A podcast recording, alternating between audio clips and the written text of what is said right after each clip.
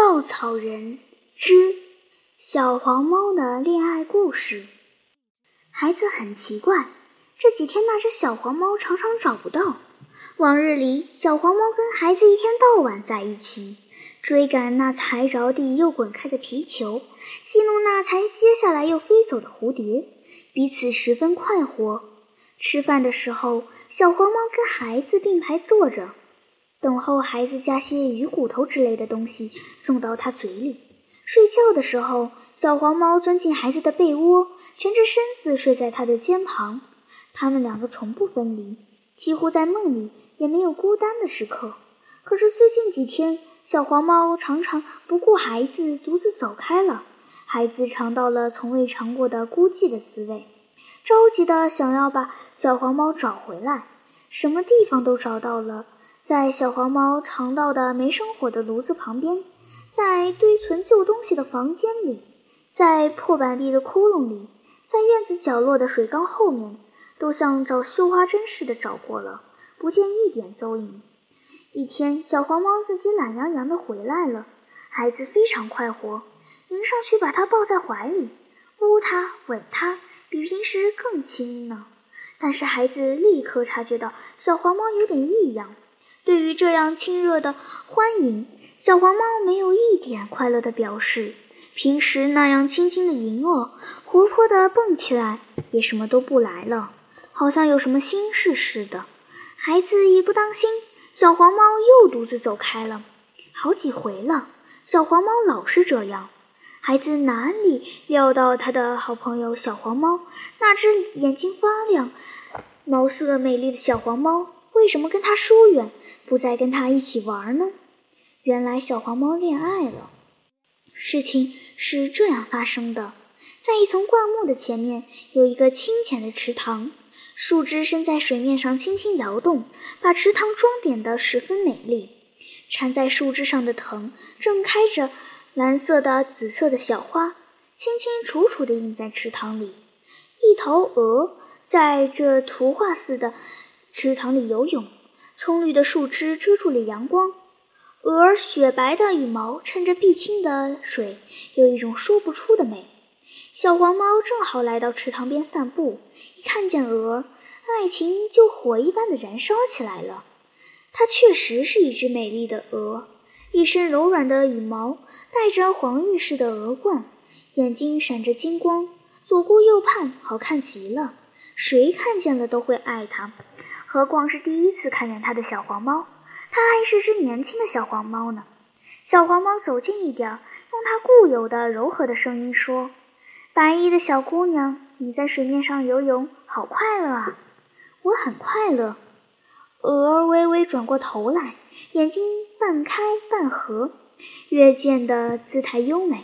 小黄猫快乐地闭上了眼睛，好像嘴里含着一块糖。仔细品尝它那姿态的滋味，你独自一个人在这儿不嫌寂寞吗？停了一会儿，小黄猫问：“倒不觉得，不过谁要是愿意跟我做朋友，在一起玩，我也非常欢迎。”鹅儿回答的这样婉转，足见她是一位聪明的姑娘。我和你做朋友，在一起玩吧。”小黄猫诚恳地说：“如果你愿意，那太好了。”鹅回答。从此，他们之间的友谊就建立起来了。小黄猫时常到池塘边去访鹅，他们谈池上的风景，什么时候彩色的蝴蝶飞来了，什么时候新鲜的花朵开了。他们各自唱心爱的歌给对方听，还讲自己听到的许多故事。有时候，鹅上岸来，跟小黄猫一同到灌木丛中，在绿荫下歇息。他们寻找藏在。叶丛里的天牛，谁找的最美丽谁赢。他们猜测从绿叶西处飘过的浮云什么时候尽，什么时候再有云来。小黄猫因此就忘了往常一天到晚在一起玩的孩子了。小黄猫虽然时常跟鹅儿一起玩，一起谈话，心里总觉得不宁天，因为它有一句想说的最要紧的话还没有说出来。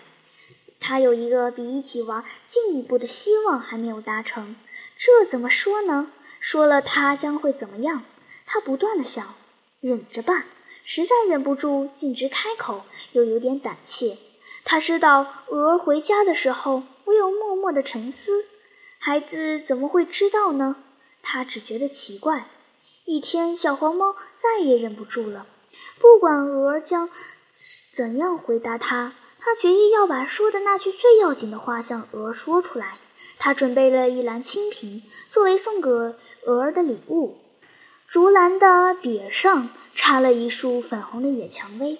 他走在路上，还鼓励自己要有勇气，不要临临时说不出口。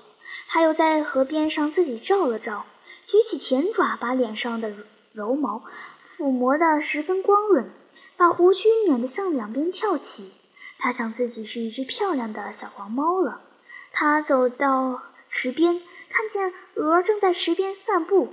可爱的影子倒映在池塘里，他走进去，脸上表现出欢悦的笑容，对鹅说：“白衣的小姑娘，你已经来了，等得我心焦急了吧？”他不等他回答，又说：“今天带了一些毫不足贵的小东西送给小姑娘，我的意思是真诚的，请你收下吧。”说着，把篮子授给鹅。鹅一看是他爱吃的蜻蜓和娇红的鲜花，十分喜爱。热忱地谢了他一把，把一束花插在胸前。小黄猫觉得它更加可爱了，它们就像平日一样玩起来。小黄猫心里只想：勇气，勇气，不要胆怯。经过几回自我鼓励，它终于把那句要说的最要紧的话说出来了：“白衣的小姑娘，我可可以不可以？”跟跟你说一句话，我就说了吧，就是我，我爱你，我爱你。小黄猫心里慌张的很呢。你爱我什么？鹅儿惊奇的问。稍稍沉思了一会儿，它就恢复了温和安静的态度。他说：“你爱我，我非常感激。但是，请你告诉我，你爱我什么呢？你必须明明白白告诉我，我才考虑能不能使你满足。”小黄猫听了鹅儿的回答，快活的要飞起来了，正想贴进去跟它接个吻，可是马上想到了他提出的问题：我爱他什么呢？一时想不清楚，又不好不回答，就说：“我，我爱你洁白的羽毛，白的像雪一样的羽毛。我给你洁白的羽毛，白的像雪一样的羽毛。”鹅儿把全身的羽毛都褪下来了，一阵风。轻轻地吹过，羽毛飘了一地，鹅儿聚拢来都给了小黄猫。我爱你灵活美丽的眼睛，闪着金光的眼睛。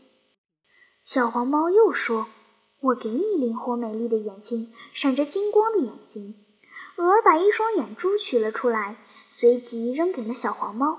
小黄猫敏捷地用前爪接住了。我爱你头顶的鹅冠，黄玉似的鹅冠。小黄猫又说。我给你头顶的鹅冠，黄玉似的鹅冠。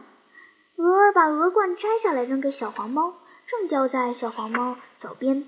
我爱你可爱的嘴，能唱好听的歌的嘴。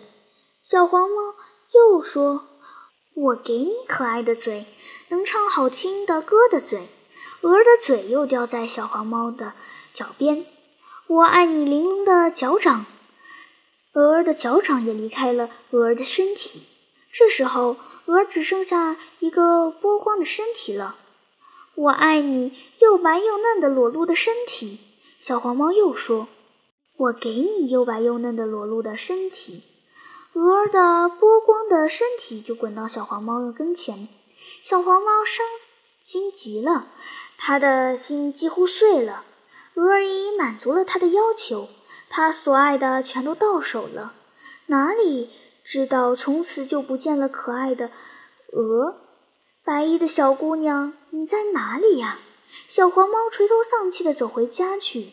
孩子抱着他跟他取笑的时候，只见他眼眶里含满眼泪。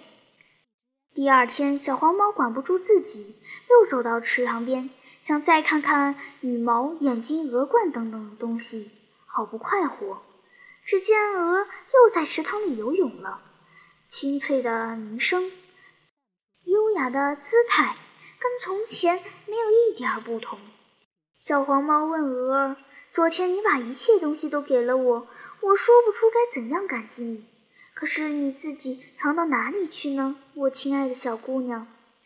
请你不要再说什么爱不爱了吧。昨天的把戏已经玩过了，不必再玩了。以后咱们还是朋友的好。”鹅儿很自然地更正对他的称呼：“仅仅是朋友吗？”小黄猫失望地问：“昨天的把戏告诉咱们，咱们只能做朋友。要说到爱情，非常对不起，你不能得到我的爱。”小黄猫终于失败了。